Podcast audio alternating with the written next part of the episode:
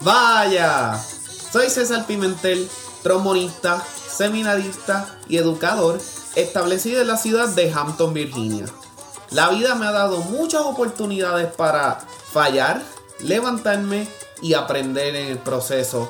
En esta segunda temporada de Huellas en la Arena, quiero darte la oportunidad de que me conozcas un poco mejor al compartir esas experiencias a la vez que seguimos aprendiendo con todos los invitados que voy a tener en distintas entrevistas. Así que mantente cómodo, mantente cómoda, que estamos a punto de irnos en una aventura de mucho conocimiento.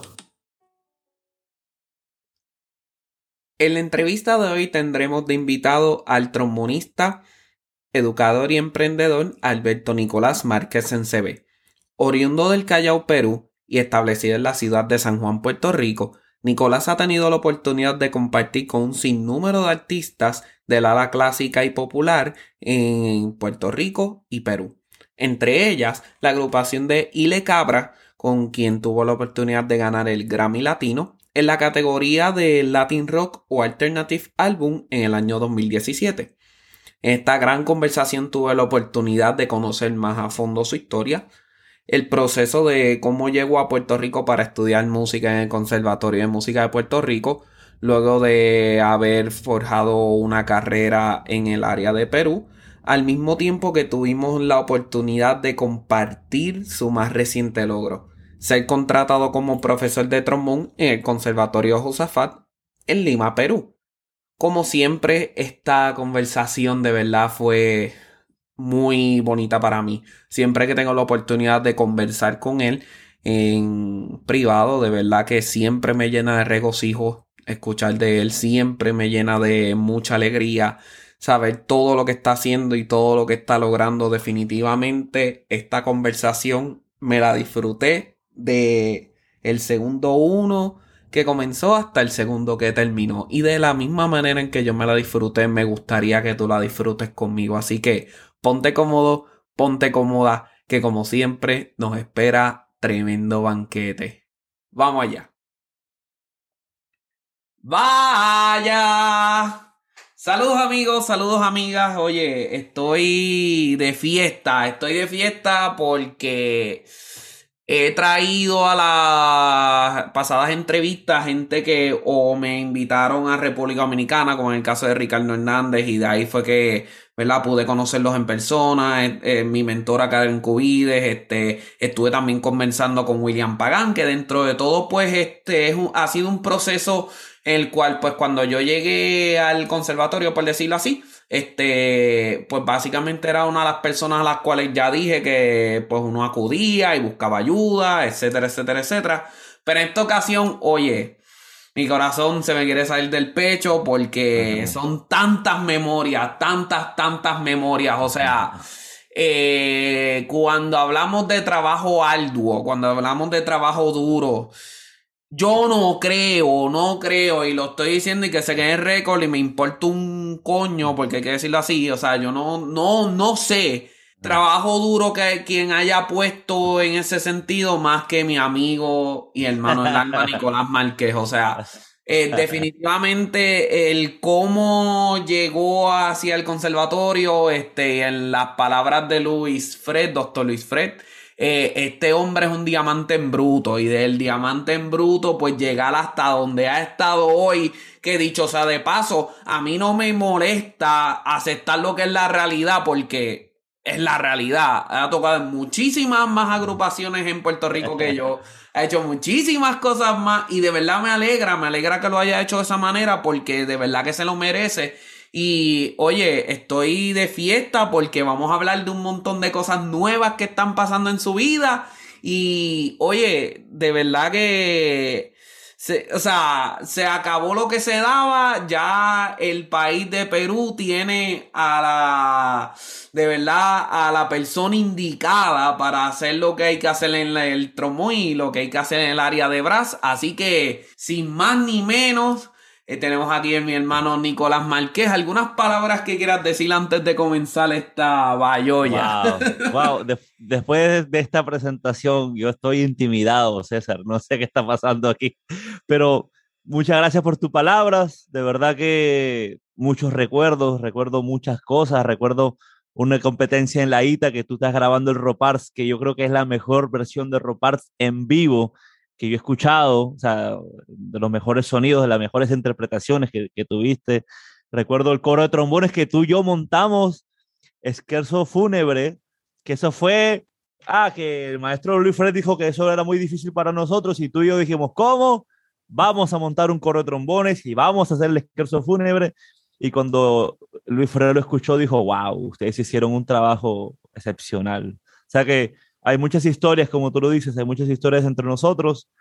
Llegaste a Puerto Rico hace poco y ya te llamé rápido para que tocaras conmigo en un funeral y eso fue sin afinar, sin calentar y quedó mejor que muchas veces que he tocado con gente con un prestigio y un nombre que uno dice, wow, a nosotros prácticamente somos hermanos en la música y hermanos en la vida. Así que gracias por la invitación. No, oye, Nico, es que no, es que no, es que no. ¿Quién más? Vamos a decirlo así, ¿quién más? ¿verdad? Este, de verdad que yo, el, el respeto y la, admiración, y la admiración es mutua. Y sé que dentro de lo que dentro de esta conversación, porque más que entrevista va a ser conversación, se va a dar la colación y todos estos detalles. Mira, hermano, yo sé eh, tu, ¿verdad? Tu, tu política, o por decirlo así, este, tu tu nivel de trabajo, ¿verdad? Tu ética de trabajo. Sé que trabajas bien arduo, sé que trabajas bien duro y sé que las metas que te pones en la cabeza las haces y, ah, y de verdad vas hacia adelante con ese sentido. Pero lo que quizás se me pierde en la mente porque definitivamente no he preguntado antes en, un, en, en algún foro, ya sea privado o público es de dónde viene esa, ¿verdad? Esa ética de trabajo. O sea, vino de tus padres. Cuéntanos de tu historia para, ¿verdad? Poder entender de dónde viene eso. Bueno, es algo muy extraño porque eso es especial en mí. A mí cuando algo me gusta, me gusta hacerlo bien. Mm. Eh, mi papá lo tiene, mi mamá también lo tiene, pero en, otros aspectos. Por ejemplo, mi papá siempre cuando estaba arreglando algo, él que decía, tienes que hacerlo bien a la primera, tienes que hacerlo, tratar de ser lo mejor que pueda siempre. Y mi mamá con la cocina es espectacular. Ella cuando cocina es, tiene que ser lo mejor de lo mejor, porque es algo gratificante cuando tú haces algo que te esforzaste y queda excelente y la persona le, les agrada. Entonces, yo creo que por esa combinación de ambos, soy bastante disciplinado en ese aspecto de que me gusta que ir por un camino bastante serio. Entiendo, entiendo, entiendo. Entonces, eh, de esa, ¿verdad? Esa filosofía de que cuando haces algo lo haces bien y hay que hacerlo, ¿verdad? Y hay que dedicarle amor y hay que hacer las cosas, este, de manera, ¿verdad? Con una pasión que te lleva a hacerlo bien. Eh, ¿Cómo entonces este tipo de ética de trabajo te lleva al trombón? No sé si fue algo por accidente, porque jugabas este balonpié antes de eso. ¿Cómo, cómo, fue que Nicolás. Márquez llegó al trombón? Bueno, bueno, eh, te puedo decir antes de eso, cuando era muy niño, creo cinco o seis años, una tía me regaló un piano, un tecladito de juguete. Y yo no, yo no jugaba con él, mi papá jugaba con él. Mi papá se sentaba, escuchaba en la radio y él tocaba. Y yo me acercaba y aprendía y nunca le presté atención, pero me tocaba algo y me decía toca y yo tocaba en el piano y, después me iba a jugar otra cosa.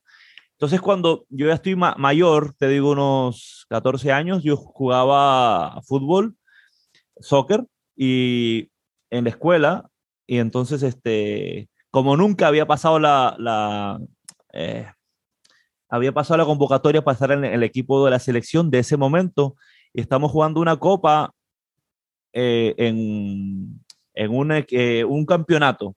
Entonces, te voy a decir bien honesto, yo me pusieron de último de defensa, no me fue muy bien, pasé muchas cosas, jugamos, ganamos partidos, perdíamos, ganamos, ganamos, ganamos, y parece que una pequeña final que llegamos, pues no fue error mía, pero perdimos, y yo me sentí como que me gusta jugar, me gusta, pero no es lo mío, no, no es lo que quisiera hacer.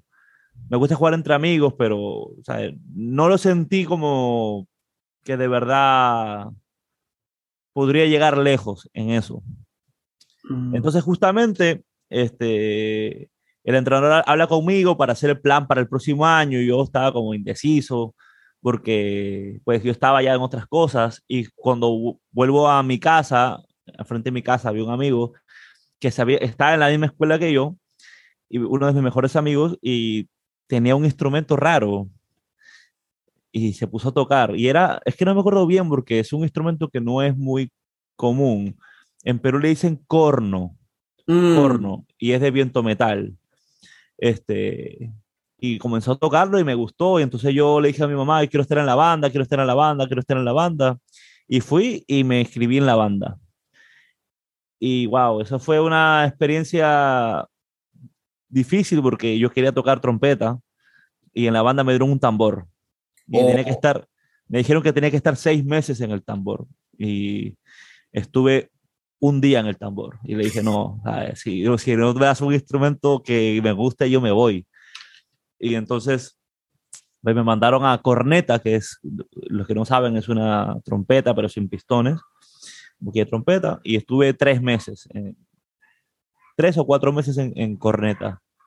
Entonces, cuando pasaron los cuatro meses, hicieron una prueba de embocadura o de talento para el registro, y a ver, habíamos cuatro personas y de las cuatro personas, uno de mis mejores amigos en la música, en Perú, Luigi, pasó rápido a trompeta, porque él subía bastante, creo que llegó a un do agudo y yo llegué al mi.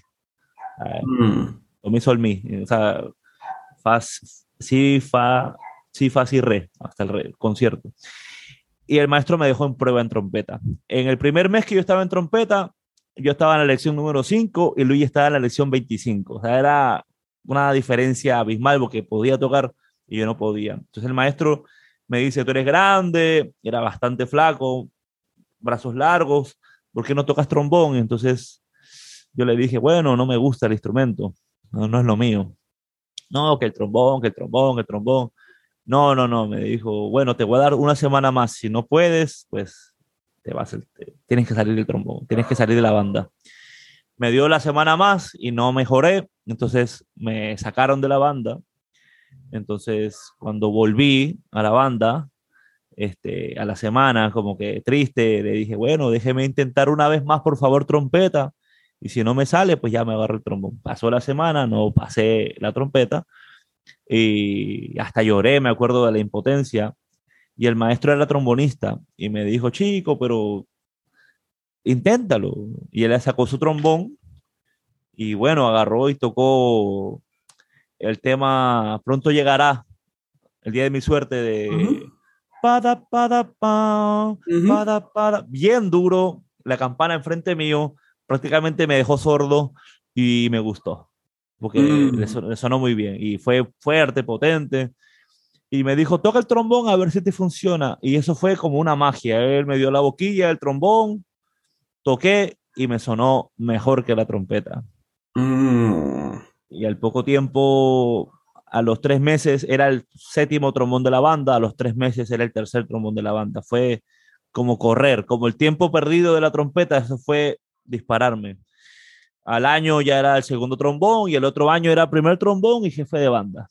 Eso fue muy, muy rápido. El maestro se llama Miguel Cruz, eh, un gran maestro, me enseñó mucho lo que es la lectura. Yo, yo ya saliendo de la escuela ya era un buen lector. La técnica de embocadura, pues mi maestro no tampoco no tenía muy buena técnica, pero, pero sí me enseñó técnicas de endurance. Y acá una anécdota que él aprendió por puertorriqueños misioneros que fueron a Perú a ayudar yo estoy en un colegio católico, a ayudar a las personas de colegios católicos en Perú. Y mm. los maestros de ellos, de él, fueron tres puertorriqueños. Fue lo que me comentó. Y así fue oh. con, el trombón. ¿Qué edad tenías cuando ya pasaste a ser jefe de banda? Wow.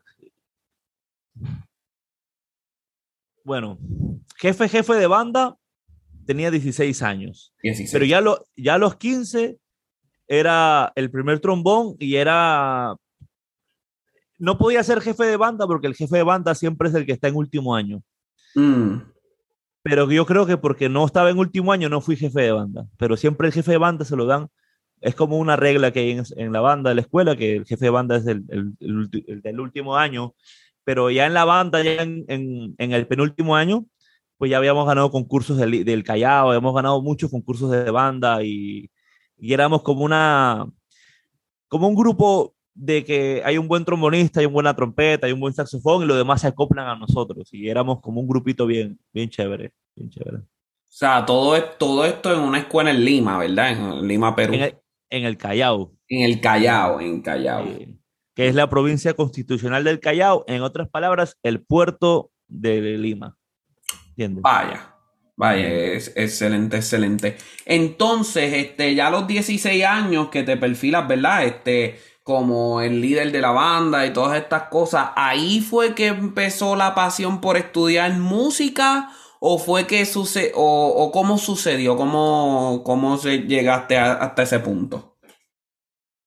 Te podría decir desde el año anterior, cuando tenía, oh. cuando ya estaba en, bueno, eh, cuando yo estaba, cuando recién agarré el trombón, que tenía 14 años para 15, este, al ver que estaba de séptimo trombón a hacer en tres meses tercer trombón, yo dije, wow, esto me va bien con esto, me, estoy bueno.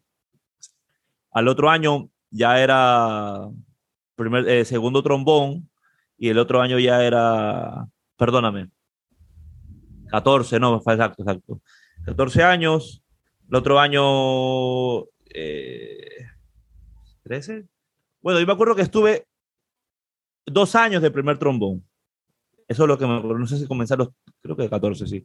Eh, dos años de primer trombón. Cuando yo estaba ya de primer trombón, yo no quería estudiar otra cosa, ni quería tocar. O sea, yo, perdón, no quería ir a la escuela. Yo quería llegar a la escuela a ir a la banda. Mm. Lo bueno que en la escuela mía, eh, como la banda había ganado muchos concursos, lo invitaban a muchas tocadas en horario escolar y fuera de la escuela. O sea que yo me iba a, por ejemplo, tocar para el alcalde del Callao con la banda del colegio y me iba todo el día. Y cuando volvíamos yo pues quería ir a la banda y tuve muchos problemas en la escuela porque pues me descuidé mucho de las clases y siempre que mi papá iba a buscarme, ponte, a veces yo estaba en el, el colegio, se acababa la escuela a las 2 de la tarde y yo estaba hasta las 8 de la noche en el salón de banda practicando. Mi papá pensaba que dónde estaría yo porque no teníamos celular, no tenía celular en ese momento. Y él llegaba y me veía practicando trombón y el maestro ahí en otra esquina dando repasos este, de lo que iba a hacer en la semana y yo seguía practicando trombón en el, en el salón. Y me di cuenta que iba a ser lo que era lo que más me gustaba hacer. O sea, me sentía cómodo evitaba todo tipo de, de, distracciones por practicar, practicar, practicar. Y fue como una pasión que descubrí muy joven, ¿no? Mm. Entonces, esa pasión, ¿verdad? De, de, estar tocando y las horas y descuidar todo, o sea, porque es que hay que decirlo así, o sea, cuando uno es joven, uno es, uno no le importa un pepinangolo, este, meterse en problemas cuando uno encuentra algo, o sea, y entonces ese algo, pues, o sea, no fueron las drogas, no fueron nada, no fue simplemente la música, y eso definitivamente eh, eh, es más que admirable. Pero entonces, eso me deja preguntando, ¿cómo entonces eh, te enteras del Conservatorio de Música de Puerto Rico? ¿Y qué te hace entonces tomar la decisión de, allá es que voy yo? Porque tú bueno, sabes. Para yo poder hacer eso, cuando yo estaba en último año de escuela, a mí ya me estaban llamando para tocar. Mm. Pero no, no, era para tocar en orquesta de salsa, era para tocar en bandas de procesión, que en Perú hay mucha procesión católica. Mm. Y me invitaron a bandas, pues, de no muy buen nivel y era como la estrella. Yo decía, wow, me siento la estrella de esta banda. Claro. Ya cuando me invitaron a una banda medium de calidad, pues no era, estaba bajo del nivel. y tocaban mejor que yo. Por más que yo practicaba, sentía que me faltaba técnica, sentía que me faltaba estudiar formalmente. Y lo que hice fue tomar clases, no me fue muy bien tomando las clases, no fue lo que yo quería y me frustré un poco. Entonces, me acuerdo que mi madre me dijo, de repente las clases que tomaste no te funcionaron. Este, tomé con uno de los trombonistas de la Sinfónica, pues por respeto no voy a mencionar su nombre, de la Sinfónica de mi país, y no me funcionaron y yo me frustré. Ella me dijo, bueno, pero con lo que él te dice, tú no puedes aclimatar un poco la técnica y, y llevarla a tu, a tu forma de tocar.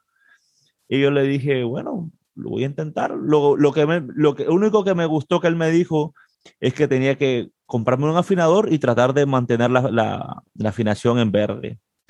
Y a base de eso yo me senté y busqué la forma en que, que con la boquilla afine y seguí para adelante. Le pedí unos libros a un amigo mío que en ese momento era el asistente de mi maestro de la escuela, Omar Cuaresma. Me ayudó, me regaló unos libros de trombón y estuve un mes, ya estaba graduado de la escuela, un mes de lunes a domingo, ocho horas al día practicando. 3-3-2, 3-3-2. Los vecinos me querían matar, eh, mis amigos no me, me, no me querían hablar porque todo el día estaba practicando, pero me encerré porque yo quería ser músico. Y postulé al conservatorio y no entré. Mira que cómo es el destino, no entré. Y me frustré, pero entonces eh, la economía en mi, en mi casa no era muy buena, así que decidí hacer eso para buscar un poco de, economía. Entonces, cuando, cuando logro hacer eso, al mes salgo, voy a la banda que me habían dicho que pues que no vaya más porque no estaba al nivel y resulta que está eh, por encima del nivel en calidad de sonido, en técnica, en afinación, en todo.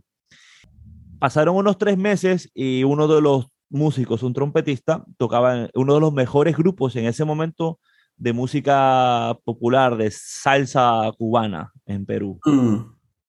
Y me invita a, a que me hagan una prueba y me envía los papeles, practico muy bien los papeles. Ellos llegaban de Europa y hice la audición y pues le gané la audición y me quedé ahí. Entonces ahí va mi curiosidad por estudiar formalmente música, porque en esa banda habían cuatro personas que habían estudiado formalmente en conservatorios en, en Cuba y me hablaban de que estaba joven y que podía seguir estudiando y que tenía un talento brutal y que entendía rápido y que era disciplinado y me dicen, deberías tomar clases de, trombón porque puedes salir. Entonces, e, en ese momento yo ganaba bastante dinero, este, joven, tenía 17 años y ya ganaba bastante dinero y comencé a ahorrar dinero. Comencé a ahorrar mucho dinero, me llamó, comenzaron a hacer grabaciones de salsa de diferentes grupos, comencé a guardar dinero, comencé a guardar dinero, me pude comprar un trombón back Stradivarius, que fue con el que llegué a Puerto Rico, y un amigo me menciona que conoce a alguien que, que conoce al trombonista de Gran Combo.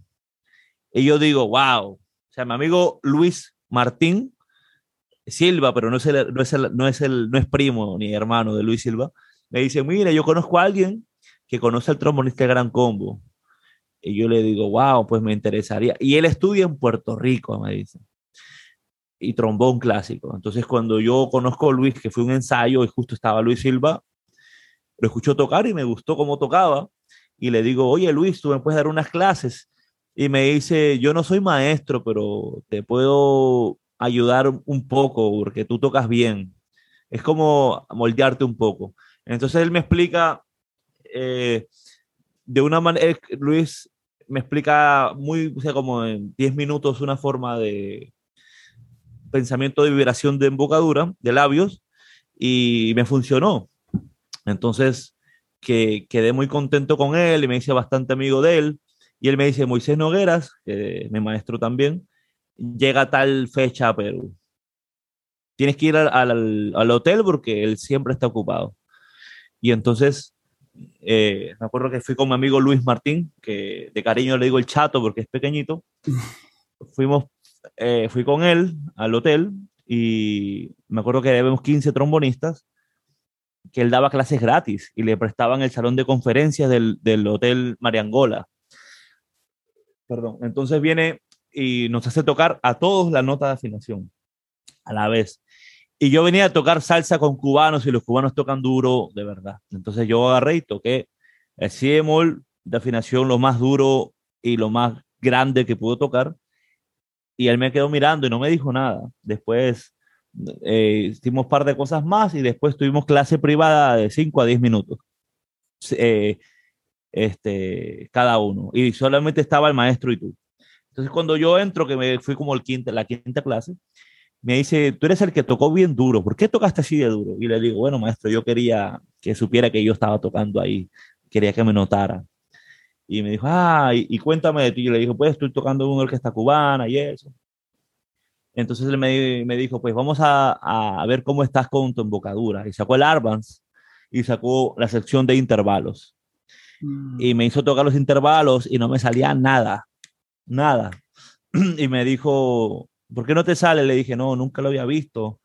Ok, vamos a hacer nota por nota. Toca esta nota. Pam, esta, pin, pam, pin, pam, pin, pam. Y comencé a tocar la sección de intervalos eh, sin fallar. Y me quedó mirando y me dijo, ok, vamos a hacer esta otra cosa. Ah, igual, toca esta nota, esta, ok, toca la otra, ok. Ahora esta, ahora la otra. Y de nuevo, llegué a la velocidad que él quería y con buen sonido. Entonces me dijo, wow, este, tú eres muy talentoso, me dijo. De hecho, yo creo que eres de los más talentosos que están aquí actualmente. ¿Con quién tú estudias? Y le dije, bueno, yo estudié en mi escuela, pero mi maestro nunca me no fue que se sentó conmigo a darme clases de técnica. Y él me dijo, a mí me gustaría ayudarte, eres muy talentoso, pero yo casi nunca estoy en Perú. Yo siempre estoy viajando por el mundo y en Perú vengo al año una o dos veces y, y tal vez ninguna vez en, en, un año. Entonces yo te había dicho que yo tocaba mucho y guardaba dinero.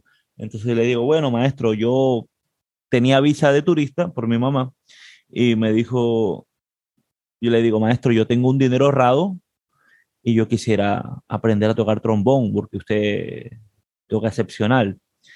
Y él me dijo, chico, pero este, yo vivo en Puerto Rico, pero yo casi nunca estoy. Le digo, no se preocupe con que yo esté allá y, usted me pueda dar algunas clases, yo, yo voy y no importa que me gaste el dinero, yo quiero aprender a tocar bien el trombón.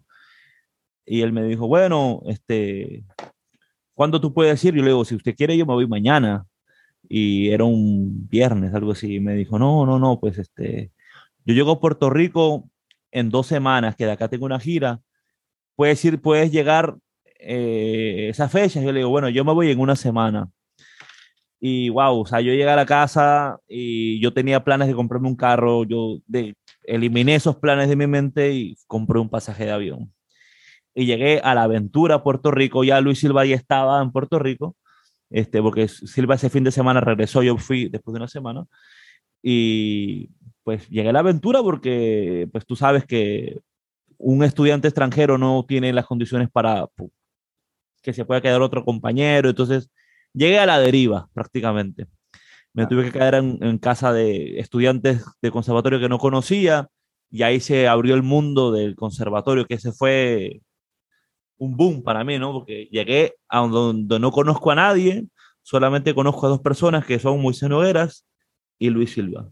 Y hasta ahí, pues llega al conservatorio. ¡Wow! Sí. Qué interesante saber ese dato de ti, hermano. De verdad que hay veces que uno, ¿verdad? Como que, wow, pero es que es que demasiado sacrificio el guardar el dinero para, ¿verdad? Comprar un auto. Todas estas cosas que te iban a ayudar a, pues, generar más dinero en el, en el Perú. O sea, la, ¿verdad? Las dejaste a un lado porque sentiste esa hambre de tener el conocimiento y de, ¿verdad? Y de adquirir todas esas, todo eso, hermano, que, que, definitivamente te motivó, o sea, desde tomar las clases con Moisés, que dicho sea de paso, tremenda iniciativa que él haya, ¿verdad? Sacado de su tiempo de manera gratuita y todos estos detalles. Pero entonces ya cuando llegas a Puerto Rico, que son solamente, ¿verdad? Este, eh, Luis Silva, eh, Moisés. Moisés y es- esas dos Y ya. y, y ya, y ya. Entonces, ¿cómo, o sea, ¿cómo, cómo fue que llegaste hasta Luis Fred? ¿O cómo fue que, verdad? ¿Cómo, cómo se dio eso? Mira, yo llego a Puerto Rico, ¿verdad? Llegué un domingo, entonces el lunes comenzaban las clases. Y pues llego, Silva me, me hace quedarme con unos mexicanos, este, obviamente pagándoles. Y me dice, mañana comienzan las clases para que puedas practicar, vente al conservatorio, que era el conservatorio viejo, Claro. este, para que puedas practicar, que ahí hay un ambiente para practicar. Y me explicó más o menos, hay frente, comida al frente, y estás tranquilo. Pues, pues llegaron las 8 de la mañana, me acuerdo, y fui, y me fui en una esquinita, en un arbusto por ahí, y comencé a tocar, ¿verdad? Y me acuerdo que toqué toda la mañana, almorcé y volví, y volví en la misma esquinita, y no hablaba con nadie. Y se acerca eh, la primera persona, después de ellos dos que conocí, que se llama, wow, Julián, el indio, le decía. Oh, el indio, sí, sí. Sí. Se acerca Julián y me dice, oh, se presenta, ¿no? El, el- el indio, de cariño le decimos, es una persona muy sociable. Entonces él comienza a hablar conmigo y yo era, pues yo estaba bastante tímido y le decía, no, porque yo pensaba, como en el Conservatorio de Perú, si tú no eres alumno, te votan del conservatorio, no te dejan entrar. Entonces yo pensaba que me iban a votar si yo decía que no era alumno. Entonces él viene, se presenta y me dice, no, pues soy Julián, estoy en segundo año, en tercero. Y, ¿y tú dónde eres? Le digo, no, pues soy de Perú. ¿Y en qué año estás? Le digo, no, no lo quería decir, pero dime en qué año estás. Le digo, no, es que yo vine así, soy nomás de, de visita, yo vine a aprender a tocar trombón, yo, yo no soy alumno, pero no le digas a nadie que no quiero que me voten, le dije. Y él me dijo, no, chico, pero, pero yo te puedo presentar a todos los trombonistas. Y él me dice, eran como la una de la tarde, y él me dice, ¿tú conoces a Luis Fred? Y yo le digo, a Luis Fred, yo no sé quién es Luis Fred. ¿Tú no conoces a Luis Fred? Yo le digo, no, yo no sé quién es Luis Fred. Es el maestro de trombón del conservatorio. Ven que te lo presento. Y yo estaba asustado. Le digo, no, no, no, no, porque pensaba que me iban a votar. Claro. No, no, no, que me van a votar. Le digo, me dice, acá, acá estás en Puerto Rico, acá es diferente que Perú. Ven que yo te lo voy a presentar. Y prácticamente casi me agarra de la mano y me lleva. Y cuando estoy llegando a donde Luis Fred, parece que un alumno de él, que tú y yo conocemos, Aníbal, le había Claro. dicho para, para comenzar la clase el lunes a la una. Y no estaba Aníbal, no estaba, estaba desaparecido. Y estoy llegando de Luis Fred y veo a Luis Fred desesperado, molesto, porque no estaba Aníbal. ¿Y dónde está Aníbal Hernández? ¿Y dónde? Gritando. Y yo le dije, ese es el maestro trombón. Le dije, no, no, déjame aquí. Le digo, este tipo estaba, me va a matar. Estaba, eh, Luis Fred estaba, estaba en sus días. Entonces, cuando llego donde Luis Fred, Julián, le dice, maestro, este, ¿cómo está? Acá le presento a Nicolás. Y Luis Fred me mira con la cara seria y me dice, ¿quién es usted? Yo dije, ay, mi madre. Yo le dije, no, maestro, disculpe, yo soy un muchacho de Perú que vine de, de visita, este, para ver si podía aprender a tocar trombón, pero si está de mal humor, pues yo vengo otro momento, yo le digo. Y él me dice, ah, algo así me había dicho Luis Silva, que iba a venir un muchacho de la aventura del trombón. Este, tiene suerte, me dice, porque un alumno no ha llegado y espero que no llegue, me dijo. Entonces, le, le, le dije, bueno, maestro, este, me dijo, pasa para darte la clase. Entonces yo le digo en, en, tono de voz bajito, maestro, pero ¿cuánto me va a costar la clase? Porque yo tenía un dinero previsto, ¿no? Y no quería salirme de, ese dinero. Y él me dijo, tranquilo, que la primera clase siempre va por la casa. Ah, pues entré. Y me dijo, ok, toca algo para mí. Yo no, no sé qué tocar. Toca un fa de cuarta línea, me dijo. Yo agarré, toqué el fa durísimo, parecía Willy Colón. Él me dice, ¿por qué usted toca de esa manera? Y yo le digo, bueno, porque así me enseñaron. Pero con esa compresión que usted tiene y esa forma de tocar y, y apretándose la boca contra, la, contra el metal, se va a lastimar. Yo toco así, maestro, discúlpeme. ¿no? Y me dijo, vamos a hacer un obra, una obra de caridad. Y sacó el espirómetro. Perdón, me estoy tocar unas cosas y no me salían muy bien. Y él estaba como que molesto, como que ya quería que me vaya. Y después dijo, cuando ya me vio como que ya estaba triste, me dijo, vamos a hacer una obra de caridad. Te voy a presentar a mi mejor amigo, el espirómetro. Sacó el espirómetro, me explicó cómo lo hacía, el ejercicio de las tres respiraciones, lo desinfectó y me dijo, ahora le toca a usted. Y como al segundo intento lo entendí, y me dijo, trata de hacer los ocho segundos, las tres veces, lo entendí. Y me dijo, viste que lo relajado y lo fácil que, que te sientes. Y trata de imitarlo en el trombón. Vamos a tocar el Sloshberg número uno, ¿verdad? Y comencé a tocar el Sloshberg número uno, que comienza en un si muy grave. Cuando llegué a la séptima posición con un muy buen sonido, que hasta yo me sorprendí, me dijo, cuando vayas al mi bemol, vas a apretar el trigger y, la cuarta entre cuarta, tercera y cuarta posición. Llegué hasta el do, toqué el si natural con pedal, llegué al si bemol pedal y me dijo, vamos a seguir bajando con esa misma relajación llegué hasta el mi pedal, que esa era la única nota que, que, yo había dado, pero no me sonaba así. Y de hecho nunca había podido tocar un re, ni un re bemol, ni un do con trigger. Me dijo, vamos a seguir bajando al mi bemol pedal hasta donde lleguemos. Y me acuerdo que llegué hasta, la, hasta el falseto de si, si bemol doble pedal. Claro. Y quedó sorprendido y me dijo, oye, este, tienes muchísimo talento, tienes muchísimo talento. Este, yo estaba a punto de irme de, de, de, la clase, pero me he dado cuenta que tienes muchísimo talento. Vamos a hacer estas cosas. Y me hice hacer otras cosas. Y me hice hacer el espirómetro de nuevo y tocaba las cosas y mejoraba muchísimo. Y él me quedaba mirando y tocaba, y yo seguía mejorando y tocaba. Me acuerdo que me dijo, ok, Nicolás, ¿tienes dinero o no tienes dinero? Yo le dije, bueno, maestro, este, dinero para las clases o, o, porque dígame cuánto va a ser para yo ajustarme. Me dijo, no, no, no, no, no son para las clases. Tienes que ir a comprarte un espirómetro. Si tú te compras un espirómetro, el próximo martes yo te doy clase gratis. ¿Te parece? Y yo, claro. Me fui, me compré el espirómetro y, y no sé si te acuerdas que, que ese mismo viernes fredaba el seminario de trombón. Sí y estaban los alumnos que tú estabas, creo que entrando en primer año, uh -huh. ¿verdad? Sí. Y, había, y habían otros alumnos que también habían entrado, creo que estaba Cristian Alonso, que tremendo amigo, Cristian Alonso, y habían otros más, es que no me acuerdo, Justiniano creo que también estaba, o algo así. Sí. Habían otros, otros muchachos. Y yo practiqué toda la semana exactamente como me explicó, compré el espirómetro, eh, el ejercicio de las respiraciones y solamente lo que él me dijo. Y en el seminario, pues yo me senté en una esquina, porque yo no estaba alumno y me, me invitó a subir y dijo que tocara lo que estaban tocando, los que estaban, los que habían entrado. Tú no, porque tú estabas mucho más avanzado. Y toqué mejor que los que ellos, los que habían entrado en el conservatorio y lo que llevaba era una clase con Fred y una clase con Moisés, que cuando llegué a Puerto Rico, esa, en esa semana me dio clase. Y ya tocaba mejor el sonido que ellos. Y me acuerdo que Luis Fred me dijo, vas a tener clase todos los martes gratis, pero si, si dejas de practicar no te doy clases. Y eso fue clase, clase. Y me acuerdo que yo ya me, ya, me acuerdo que una vez estaba, ya era noviembre y estaba triste porque ya me iba a ir, me iba a ir para la semana de Thanksgiving, yo me tenía que regresar. Mm. Y que es la, la, última semana de noviembre, si no me equivoco.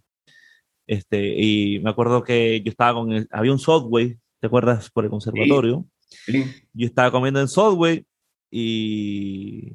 Perdón, ese día Luis Fred me ve sentado en el conservatorio, en, uno de los banquitos, y me, me, pregunta, ¿qué te pasa? Porque me vio triste, yo siempre estaba contento. Le digo, maestro, es que yo me voy tal fecha.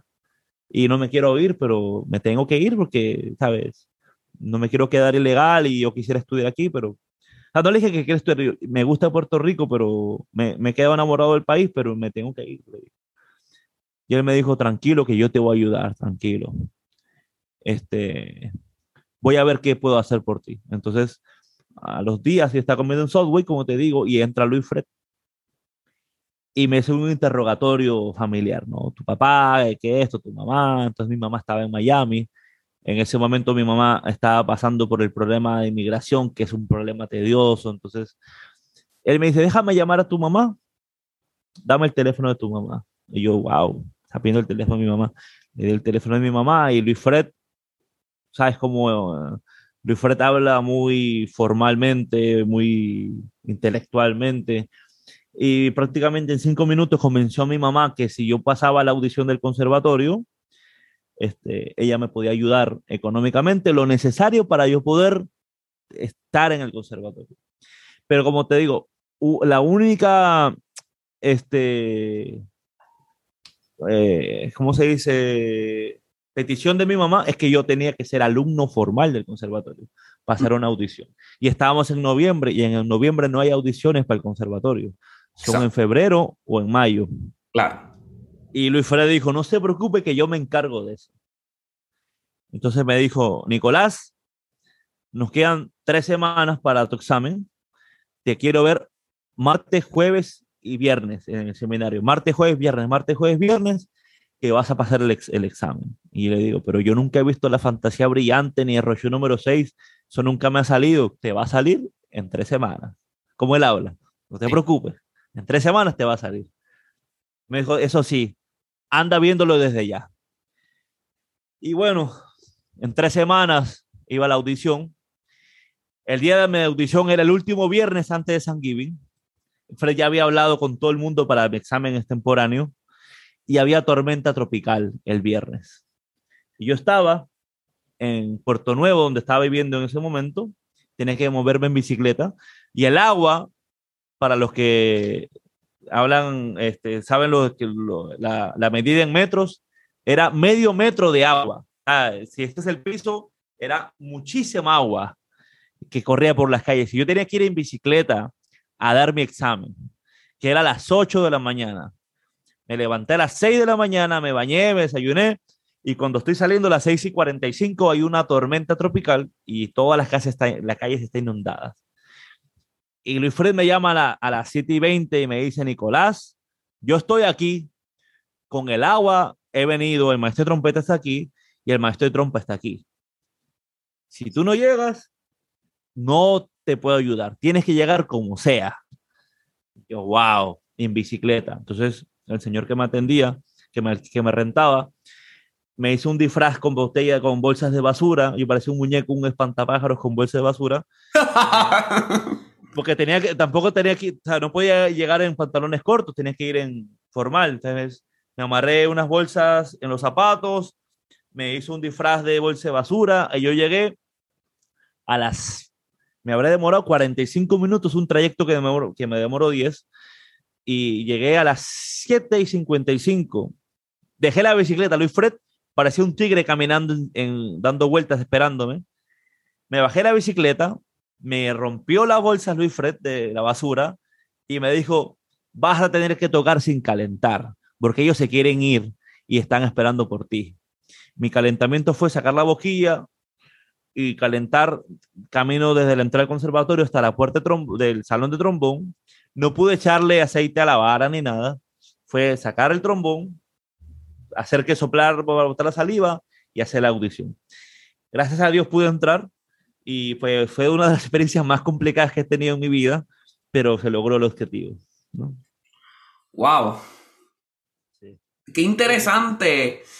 Eh, eh, es que fue reto tras reto, tras dificultad, tras dificultad y hasta que, ¿verdad? Entonces pudiste hacer la audición y llegaste, o sea, de verdad que, de verdad que, wow, o sea, no, por eso, por eso dije en el principio, o sea, porque si ahora lo ponemos en perspectiva, ¿cuántos estudiantes ya se hubieran quitado con la mitad que tú, de lo que tuviste que pasar?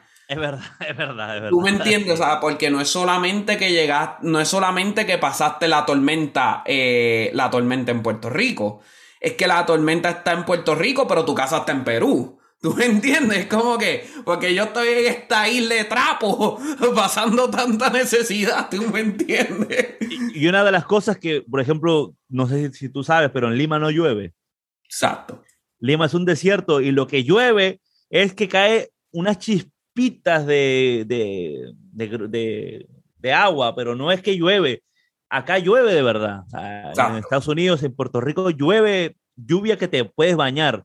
En Perú tú puedes caminar con, ah, está lloviendo y, lo que está es que cae humedad del cielo. Claro, claro.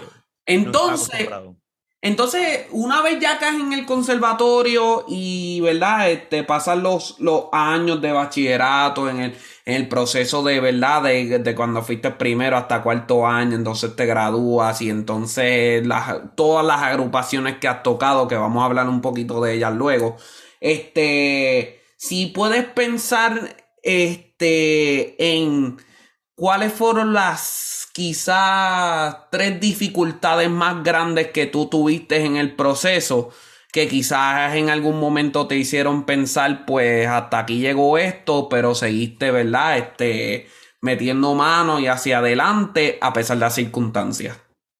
En el bachillerato, dificultades musicales.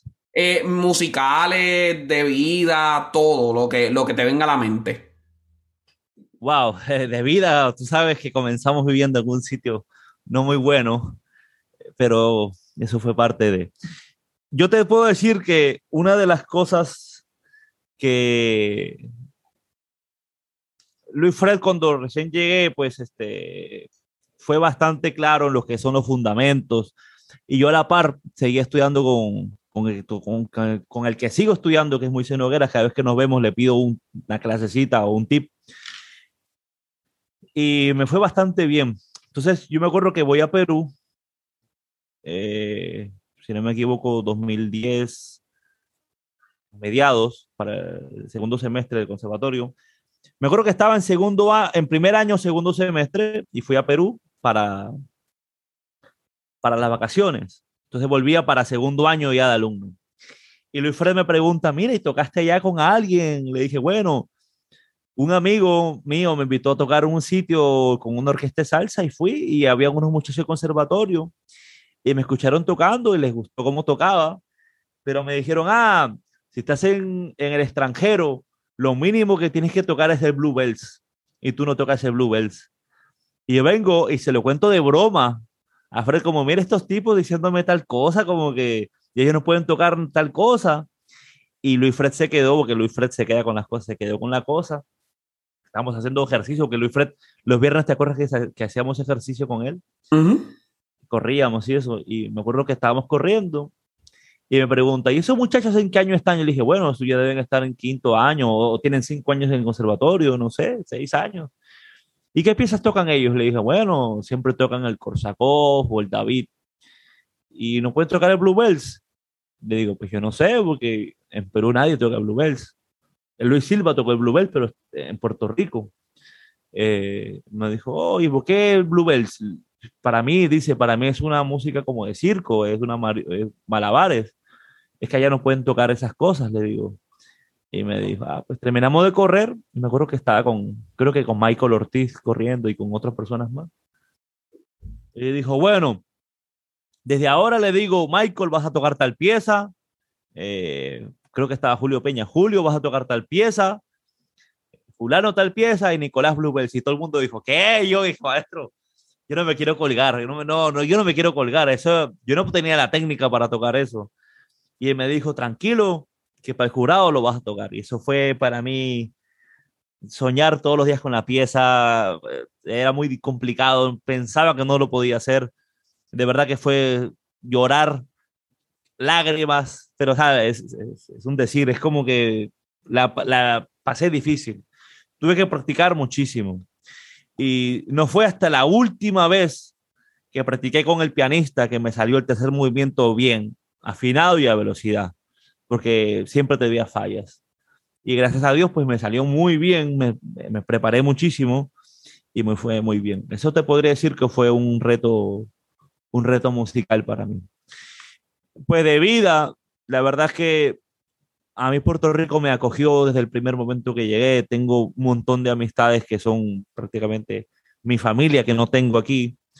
Y de, de, cosas así, lo que te podría decir, pues hubo una época que económicamente no estaba muy bien y pues mucha gente no lo sabe, pero es bueno que sepan. La gente piensa que cuando uno va a otro país te dan todo, o tus padres te dan todos, y pues yo pasé un momento en que mi madre económicamente no estuvo muy bien, fue como medio semestre, no estuvo para nada bien, y pues yo no tocaba en la calle lo que podía hacer algunos guisitos de batucada, que es una vez al mes, y pues el conservatorio había un parquecito que le daban comida a los deambulantes y nos íbamos mexicanos, yo, este, colombianos, nos íbamos del conservatorio a que nos den comida con, los, con las personas de bajos recursos. Y me acuerdo que todo el mundo decía, wow, ¿sabes? Comiendo esa comida nos hablábamos, decíamos, wow, tenemos que, tenemos que echar para adelante, tenemos que salir de esto porque está difícil que nos quedemos aquí y ver cómo están estas personas. Así que cuando esas personas que íbamos al parquecito, a diferencia de otros extranjeros que pues, le daban más ayuda a sus padres o el gobierno, éramos lo que más practicábamos. Todos los días nos veían el conservatorio. Y fue una motivación extra de que, wow, yo no quiero estar así, hay que echar para adelante. Y fue una motivación extra. Eso te podría compartir. No sé si lo sabías, pero fue bastante, bastante fuerte eso. Sí. Wow. Pero está fuerte, está fuerte. O sea, este. Wow. Eh, eh, eh, el trabajo que a veces uno tiene que pasar para uno lograr la mitad de lo que uno quiere. O sea, es, definitivamente. Wow. sin palabras, de verdad que sí. Pero al, final, al final del, del, túnel siempre hay luces, por lo menos, o por lo menos eso es lo que yo quiero pensar, ¿no? O sea, que al final del túnel siempre hay una luz. Y particularmente a ti te llegó esa luz, este, eh, eh, diciéndolo desde este punto de vista, ya cuando estaba dentro del conservatorio, ya fuera del conservatorio, has tenido la oportunidad de tocar con agrupaciones como Plena Libre, has tocado con un sinnúmero de, otras, ¿verdad? De, de otras agrupaciones puertorriqueñas, las cuales no todos los trombonistas puertorriqueños hemos tenido la oportunidad de tocar para, esa, para, esa, para esas agrupaciones y de verdad que me gustaría que, ¿verdad? Este, nos dieras un poco de, perspectiva de cómo fue el primer guiso, si así lo recuerdas, y cómo fue que entonces llegaste hasta ahí, hasta donde estás ahora. Bueno, la verdad que todo comenzó fuera de Puerto Rico.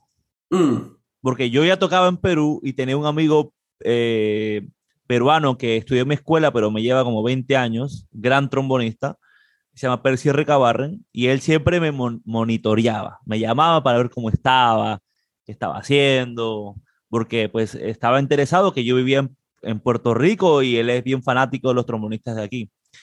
Entonces, eh, ya había visto que algunas cosas que había mejorado, algunas cosas, y me llama una vez y me dice un verano, y me dice, oye, tengo unas actividades para que vengas a tocar en Washington. Mm. Tengo tres presentaciones. La primera es con Johnny Rivera, eh, que es el, cantante que canta Cuando parará la lluvia. El segundo es este, Willy González. Y el tercero era acompañar a los ex cantantes del grupo adolescentes de Venezuela. Mm. Entonces me, me, dijo que era, o sea, me, me dijo cuánto iba a ganar y era muy buen dinero, pero me dijo que él no podía darme el pasaje de avión, pero sí podía conseguirme estadía y yo no lo pensé dos veces porque yo tenía cero dólares en el verano en Puerto Rico y allá tenía dinero. Aunque sea esa semana iba a ser mucho dinero. Entonces eh, pedí un préstamo y me fui a, a Washington. Entonces en la primera tocada conozco a uno de los trombonistas puertorriqueños, aparte de, de Moisés y de Luis Fred, que me ayudaron muchísimo que se llamaba Bimbo, que en paz descanse, ya falleció hace dos o tres años. Y es la primera vez que yo conozco a Bimbo. Había escuchado maravillas de Bimbo, pero nunca lo había conocido. No sabía ni quién era, ni cómo se veía. Y arranca el ensayo horas antes de la presentación y llega Bimbo con un trombón Shires que brillaba como un sol y un equipo de trombón clásico, la mayoría tenían trombones, eh, Johnny Rivera son cuatro trombones, pero en ese momento eran tres trombones y un barítono. Y un sonido que yo decía, wow, esa persona suena como Luis Fred, ¿sabes? suena un trombón clásico gigante. Y arrancamos a tocar y hicimos química, o sea, nos, los sonidos funcionaron, mezclaron muy bien, así como cuando tocó contigo. Y nos comenzamos a, a mirar y, y él me pregunta, oye, ¿de casualidad tú eres el peruano que estudia en Puerto Rico? Yo le digo, sí, sí, pero yo no soy Luis Silva, yo soy Nicolás. Me dice, sí, sí, Nicolás, que me habían hablado de ti. Luis Fred me había hablado de ti. Y comenzamos eh, en, el, en el break que hay después del ensayo, que a las cinco horas es la presentación, que así se trabajan en Estados Unidos, pues fuimos a comer, este, los cuatro vientos, y, y, él comenzó a hacerme preguntas, y preguntas, y me preguntó hasta cuándo me iba a quedar. Le dije, bueno, tengo el pasaje para el martes. Y me dijo, ok, ok, ok, ok. Entonces, él solamente tocaba el viernes. Entonces, el sábado yo tocaba con Willy González y él me llama en la mañana y me dice, quiero que cambies el pasaje de avión este, para tres semanas, que te voy a llevar a tocar a New Jersey y te voy a llevar a una gira a Rochester, con, acompañando artistas. Y prácticamente, pues hice un cambio de planes y fui para New Jersey, me quedé en casa de unos, unos familiares y gané muchísimo dinero con Bimbo esa, ese verano. Y justamente mi mamá en ese momento este, le cayó una herencia y me dijo, tengo un dinero para que, que compres un trombón ya que estás allá. Bimbo me ayudó y me consiguió llevar a la Shire en ese momento y pude comprarme un trombón. Cuando vuelvo a Puerto Rico, Bimbo se había encargado de llamar a todos los trombonistas que guisaban, que habían estudiado en el conservatorio, para que me den el break de tocar. Claro. Mira, ya, llámenlo, porque el muchacho vino aquí y hizo el trabajo. Y pues la verdad es que nadie me llamó, a excepción de uno, que mi amigo Randy Román, que tú también lo conoces. Claro.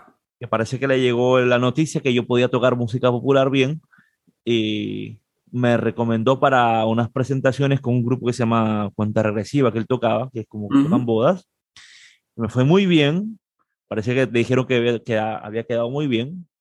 Y ahí fue que él me recomienda con Plena Libre. Después caí en Plena Libre y por ahí se armó un sinfín de, de grupos, pues, ¿no? Que he tocado. Eh, he tocado con Ile, la hermana de Calle 13, que gané un Grammy con, con ella. He tocado con muchos grupos. Lexter me invitó a tocar con la Puerto Rican Power muchas veces, John W también. Eh, he tocado con, con, es que se me van los nombres, pero he tocado con, con, con Richie Ray y Bobby Cruz también he tocado. He tocado con diferentes artistas, este, hay, algunos de talla mundial, otros no tanto, más tan talla puertorriqueña, pero, pero me ha ido muy bien, de verdad que sí. Y Miguel Rivera me, me, me hizo hacer una audición para la Sinfónica de México, que fue antes de casarme mandé el track y, cuando, me, cuando me responde en la semana que me iba a casar, que había ganado la audición y que tenía que ir a México a tocar con la Filarmónica de Jalisco, mi esposa casi me mata porque me tenía que ir el lunes, la boda era el sábado me tenía que ir el lunes a México. Y es como que tú no te vas a ningún lugar, pero gracias a Dios entendió en ese momento, que ahora es mi ex esposa y le mando un beso donde esté, que la verdad es que pues la vida del músico es así, que las oportunidades te llegan y tienes que, aprovecharlas, y más si es un buen resumen como tocar en una filarmónica y eso. Hmm. Oye, qué interesante porque este, de aquí obviamente estamos viendo cómo, ¿verdad? Sales del Perú, llegas a Puerto Rico y ahora este salto de las, ¿verdad? Este, de, de lo que son las orquestas cuando fuiste a los Estados Unidos te abre entonces a otro nuevo, este, ¿verdad? A, otro nuevo mundo de posibilidades, las cuales viste con Bimbo, las cuales entonces me imagino que de ahí comenzaste a grabar en la ITA también y que entonces viste que el, panorama en los Estados Unidos, pues es otro bien distinto también al de Puerto Rico, el cual tiene sus ventajas, desventajas también, pero definitivamente otro cantal, es otro, sabes, otra filosofía, los maestros, pues definitivamente. Eh, es entonces, se pudiera decir con Bimbo que entonces también entraste a esa, ¿verdad? Como te digo, a ese a ese círculo de lo que son los trombones americanos o ya eso venía desde antes con Luis Fred en las grabaciones de la ITA? No, no, no. Eh, yo nunca pensé en comprarme un trombón. Ahora mismo tocó Edwards, pero yo nunca pensé comprarme un trombón Shires.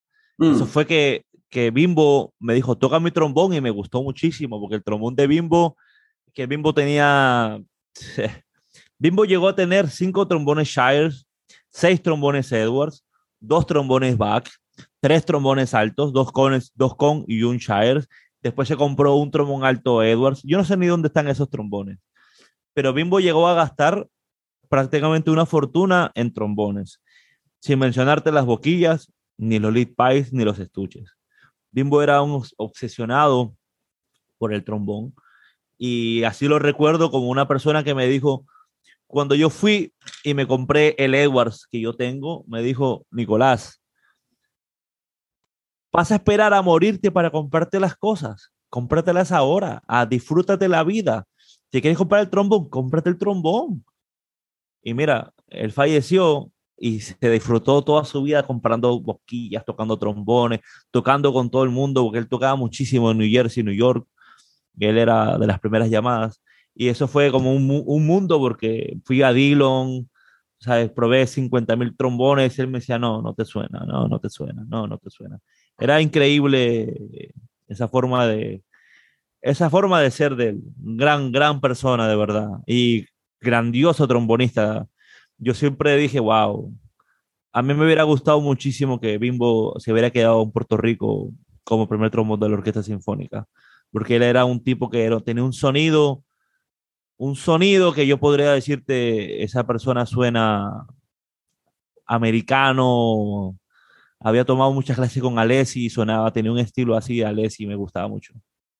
Mm, o sea, que entonces te abre este todo, esa, eh, nuevamente el mundo de posibilidades a otros sonidos y a otras cosas que, oye, o sea, cuando sumamos uno, ¿verdad? Por decirlo así, uno más uno más uno más uno, nos lleva hasta nueva experiencia que tienes ahora, este, que justo te llegó a las manos. Recuerdo cuando me diste la llamada que, que mucho me alegré. Este, como profesor en Lima, este profesor de trombón, este realmente cuéntame en detalle cómo fue eso, o sea, cómo, wow, o sea, ahora el momento de devolver ha llegado.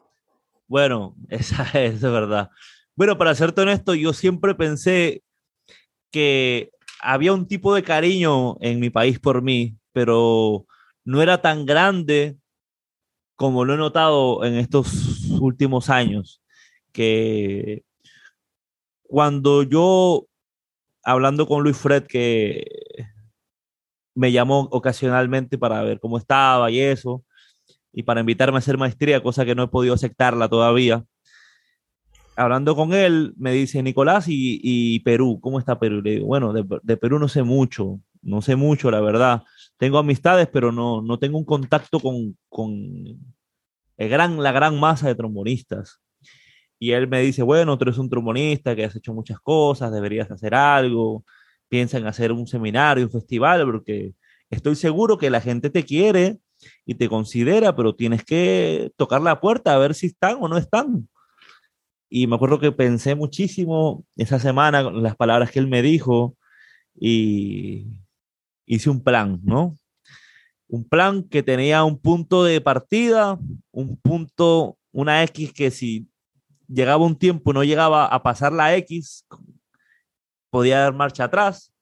Y si pasaba la X, ya era algo bueno. Aunque no ganara ni un centavo, iba a ser algo bueno. Prácticamente fue la segunda que, prácticamente fue un, seminario para ayudar a mis, compañeros, a mis compatriotas y organizó un festival que se llamaba el eh, Seminario, Internacional de, Seminario Internacional de Trombón. 2019 lo hicimos en la Universidad San Martín de Porras, Porres, San Martín de Porres, este, gracias al maestro Jaime Chunga, que toca la Sinfónica del Perú, que él es maestro ahí, y se organizó un gran festival y Luis Fred me dijo, Nicolás, este festival, yo soy el maestro principal, yo entiendo, yo fui como maestro asistente, pero me dijo, este es tu festival. Tú tienes en este festival, yo sé que mucha gente está yendo por verme a mí, pero tú tienes que demostrar a todo el mundo, este es tu momento de demostrar que tú eres un trombonista sólido. Y gracias a Dios, pues pude dar una muy buena impresión Este, muchas personas se acercaron a mí para pedirme clases, este, que los ayude. Pude ayudar a muchísimas personas. Di dos masterclass y, y las personas salieron tocando mejor de lo que podían tocar. Corregí muchas embocaduras sin tocarles la boca, porque yo tengo una forma de, de ayudarles a, a, mejorar la embocadura sin hacer muchas cosas, simplemente de forma natural. Y parece que eso causó mucho furor y llegó a oídos de muchas personas, más que eh, llegué a invitar a, los dos trombonistas principales que hay en, en, la escuela de trombón en Perú, que es eh, Carlos Quiroz y Jaime Chunga. Hicimos un coro de trombones y, y pues fue muy bueno. Entonces se comenzó a correr la voz y recibí una llamada hace un mes y medio aproximadamente del Conservatorio Nacional de Lima, perdón, Conservatorio de Lima. Entonces, este, da la casualidad que el rector del conservatorio era el antiguo maestro de trombón. Y él parece que eh, nos teníamos en las redes sociales y parece que ha estado siguiendo mi, mi trayectoria y pues le gustó mucho lo que escuchó de mí, más lo que le hablaron, que pedagógicamente pues podía solucionar muchos problemas rápido y me ofreció el, el puesto de, de, maestro de trombón y pues para mí es una alegría poder ayudar a las personas. Wow, wow, wow. Y ya que estás comenzando a hacer, ¿verdad? Este, este proceso de, ¿cómo te digo? De comenzar a dar estas clases y hacer todos estos asuntos en el área de Lima ¿Qué expectativas tienes como profesor en este momento? ¿Qué esperas de esta experiencia eh, para ti? Bueno, para serte muy honesto, yo tengo un objetivo, espero poder cumplirlo. Ya no depende tanto de mí, porque yo soy una persona, como lo dice al principio de la, de la entrevista, que soy bien apasionado y dedicado con, con, lo que me gusta. Pero yo quisiera poder hacer una escuela, mi propia escuela de trombón, y dentro de unos años poder competir en la International Trombone Festival, poder hacer que el coro de trombones pueda grabar una competencia internacional y, estoy seguro porque en mi país hay mucho talento, hay demasiado talento. Eh, hay, hay, personas que les falta encontrar el camino, hay personas que están en el camino pero les falta herramientas. Entonces yo quisiera poder ayudar a todo tipo de trombonistas, sea que solamente quiera tocar música popular, porque también tienes que estudiar fundamentos para poder tocar música popular. Y las personas que quieran hacer carrera de música clásica también me gustaría. Pero como te digo, me gustaría ser un, un, una escuela peruana, eh, peruana puertorriqueña, por decirlo así, porque pues estoy aquí, y poder hacer un gran, una gran escuela de trombón de competencia en Sudamérica. Wow, qué interesante, no, no, de verdad que yo y espero que se te dé, se te va a dar porque, sí, venga, si pasaste todas las vicisitudes que se pasaron en el conservatorio cuando estuviste y pudiste sacar el diploma, entonces ya esto es un bombo al pitcher, como decimos nosotros en Puerto Rico, ya esto es cuestión de que las cosas salgan bien. Oye, hermano, sé que el tiempo nos traiciona, sé que tienes cosas que hacer. Eh, de verdad que de verdad que siempre es un placer estar aquí contigo, puedo estar 20 horas contigo, si 10 puedo estar con, con algunas personas, 20, 25 puedo estar contigo. de verdad que son muchas, muchas las cosas las cuales compartimos en común y las cuales de verdad a mí aprecio que hayan así pasado porque aprecio la calidad de persona que eres. Pero no me quiero ir y ya ustedes saben, gente, ya esto tiene que pasar, tiene, tiene que pasar a mangú, a mofongo limpio, como usted lo quiera poner.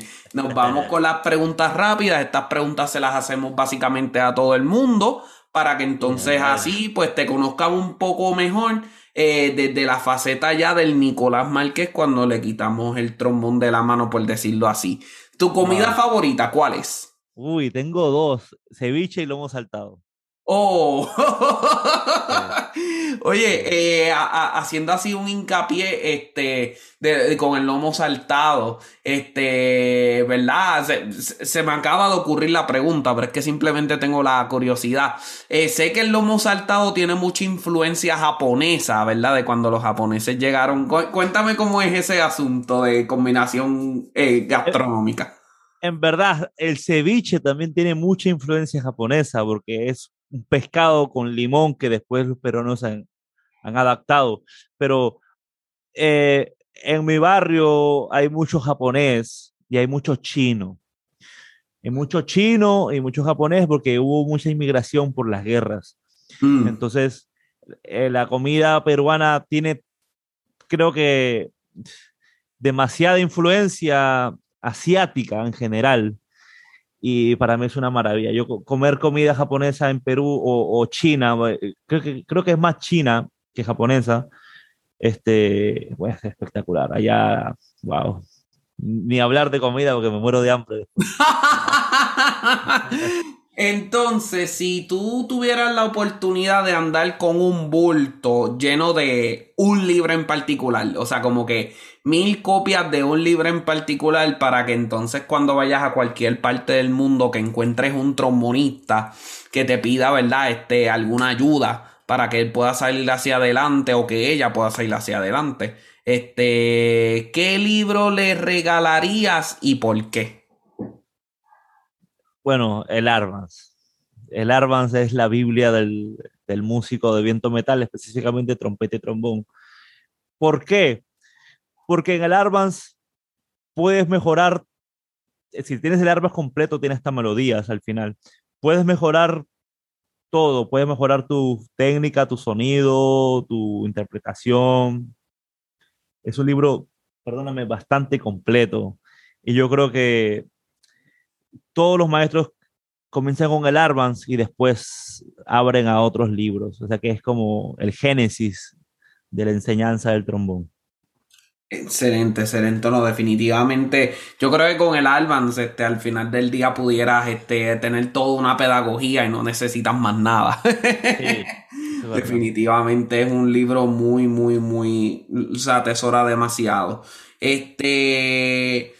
Algún CD, algún disco o alguna melodía, ¿verdad? Este, alguna canción que hayas escuchado recientemente y que no puedes parar de escucharlo porque es que está tan bueno que simplemente no puedes. Wow, wow, wow, wow. ¿De trombón o de.? Lo que sea, además, hasta puede ser reggaetón, venga, que se joda.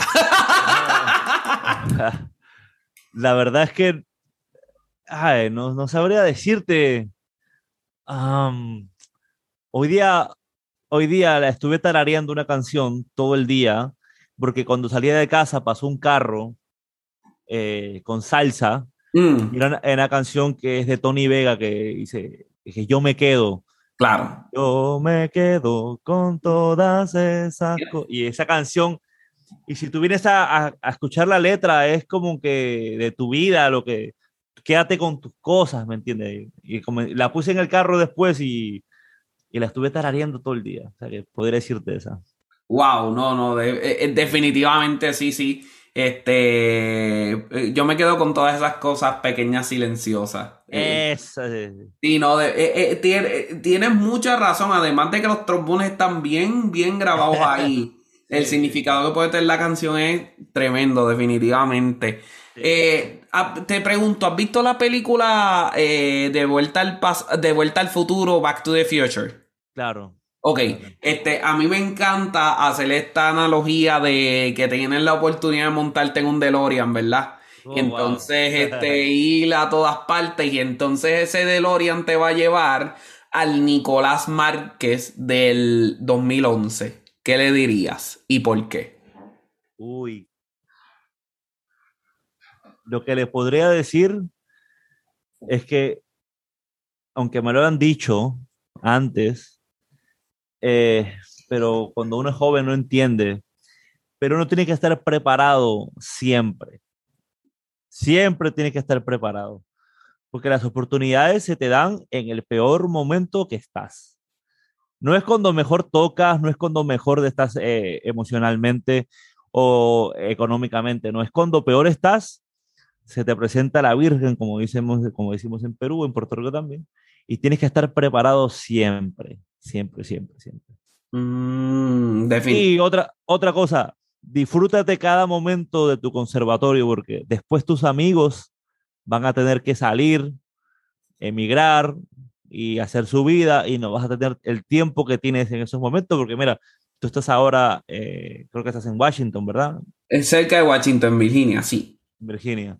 En Virginia y, prácticamente el grupito de amigos cercanos que teníamos, pues todos estamos trabajando, haciendo cosas y casi no nos vemos. Y cuando nos vemos, la pasamos brutal, tú sabes, pero, pero no es lo mismo que estar todos los días y vernos y, y hacer música juntos. O sea que esos pequeños momentos son importantes que lo disfrute más todavía.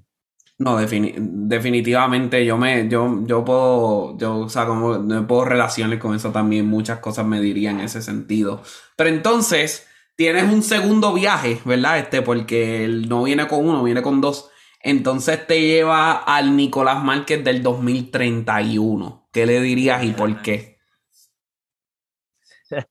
Le preguntaría, ¿qué estás haciendo? No sé. Eh, yo espero a 10 años, yo espero tener un y estar mejor de lo que puedo estar hoy. Y aunque la gente dice, ah, te estás poniendo viejo y de repente cuando estás viejo, mucha gente dice, no tocas bien. Yo espero tocar mejor todavía. Tener el grado de madurez que seguramente te pasa, me pasa a mí. Si tuviéramos el grado de madurez que tenemos ahora en el 2011, hubiéramos arrasado el mundo seguramente, porque teníamos el tiempo suficiente para hacerlo. Y yo espero que en el 2031, cuando lo vea, decirle, wow, lograste lo que quisiste hacer. Eso es lo que le podré decir. No, definitivamente. Y esto, y esto me lleva a tocar un tema luego que lo voy a tocar quizá en uno de los, de los ¿verdad? De los podcasts solos en que a nosotros los instrumentistas de viento, si no llegamos hasta cierta edad, este, no, entonces nos dicen ya, ya se acabó todo. Este, pero en el caso de los pianistas, está viendo que al revés, no te empiezan a considerar hasta que tienes al menos 50 años. O sea, pianistas de concierto solo. Y es como que, como, como se, como se, ¿verdad? Como se ponen los papeles ahí. Eh, bueno, mi gente, ya ustedes escucharon. Yo son muchas cosas que escuché de ti por primera vez, las cuales de verdad es como que me. Wow, o sea, como que me motivan a, a seguir hacia adelante, me hacen admirarte mucho más. O sea, que al final del día yo me disfruté esto de una manera que ustedes no se imaginan. Espero que ustedes también le puedan sacar algo a esta conversación. Y sin más ni menos, ¿dónde te puede conseguir la gente? Este, ¿Algún bueno, email, redes sociales? Quiero decirte el email, te lo voy a decir. Y antes de eso, quiero, después de eso, quiero decirte dos anécdotas, una personal y una con, contigo. Claro. Mi email es Nicolás Trombone, con el final Nicolás Trombone 1988, arroba gmail. O me pueden conseguir en Instagram como Nicolás Márquez o Nicolás Trombone. Ok, en Facebook Nicolás Márquez también. Una de las cosas que nadie me lo dijo, pero yo hice, fue, yo nunca pude escuchar o ver en persona a Joseph Alessi. Claro. Nunca, porque no estuve las veces que tú pudiste estar, pero yo no estuve porque estaba en Perú. No, no era alumno todavía. Y una de las cosas que yo dije, no me puedo quedar con la espina de no escucharlo nunca y vi el festival de la International Trombone Festival que iba a ser en Juilliard, o sea que dije, de seguro el tipo va a estar ahí. Me compré un avión, reviví mi momento de Perú de venir a Puerto Rico. Llegué a la computadora, miré que los pasajes de avión estaban ida y vuelta en 250 dólares. Dije, ok, el dinero estaba cómodo.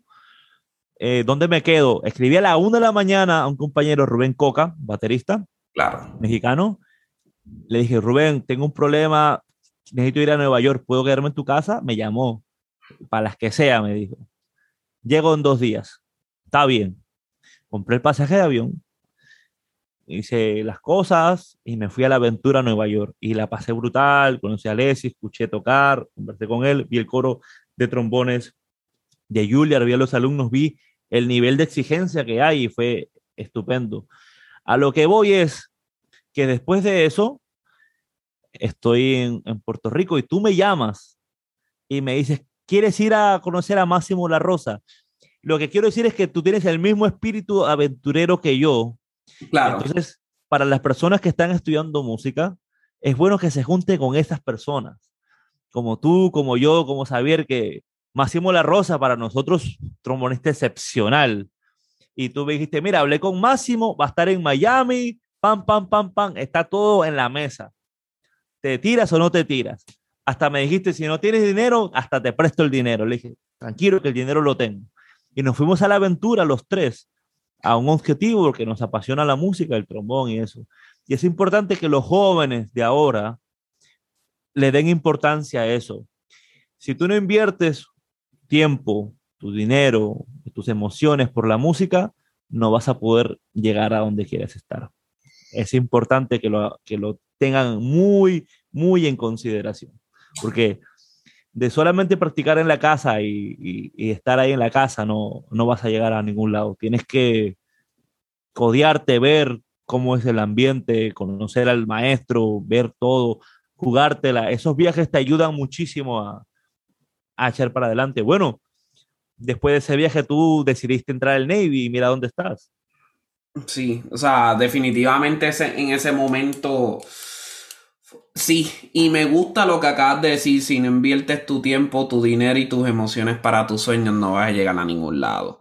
Y esto es bien importante porque a veces podemos invertir el tiempo, el dinero, pero no las emociones. A veces el tiempo y las emociones, pero no el dinero. Entonces, las tres tienen que ir de la mano. Las tres tienen que ir de la mano porque de lo contrario, no sé, definitivamente son muchas las... Son, de, debemos de hacer una segunda parte de la entrevista y hablar de entrar más en detalles de, los, de, los, de los proyectos que se llegaron a hacer, de, de la mentalidad de, debajo de todo ese asunto y, y hablar de, esa, de esas cosas. Este, te prometo que nos vamos a poner en contacto y vamos a hacer una segunda parte de ya entrar entonces en los, como dicen los gringos, en los nidian gridis de lo que, de lo que es este, de lo, todo lo que hicimos. Así que de verdad, mi hermano, gracias por tu tiempo. Te doy el fuerte abrazo que siempre te doy cuando te veo. Y familia, a ustedes también. Que sea hasta la próxima y gracias por dejarme entrar a sus casas. Hasta luego.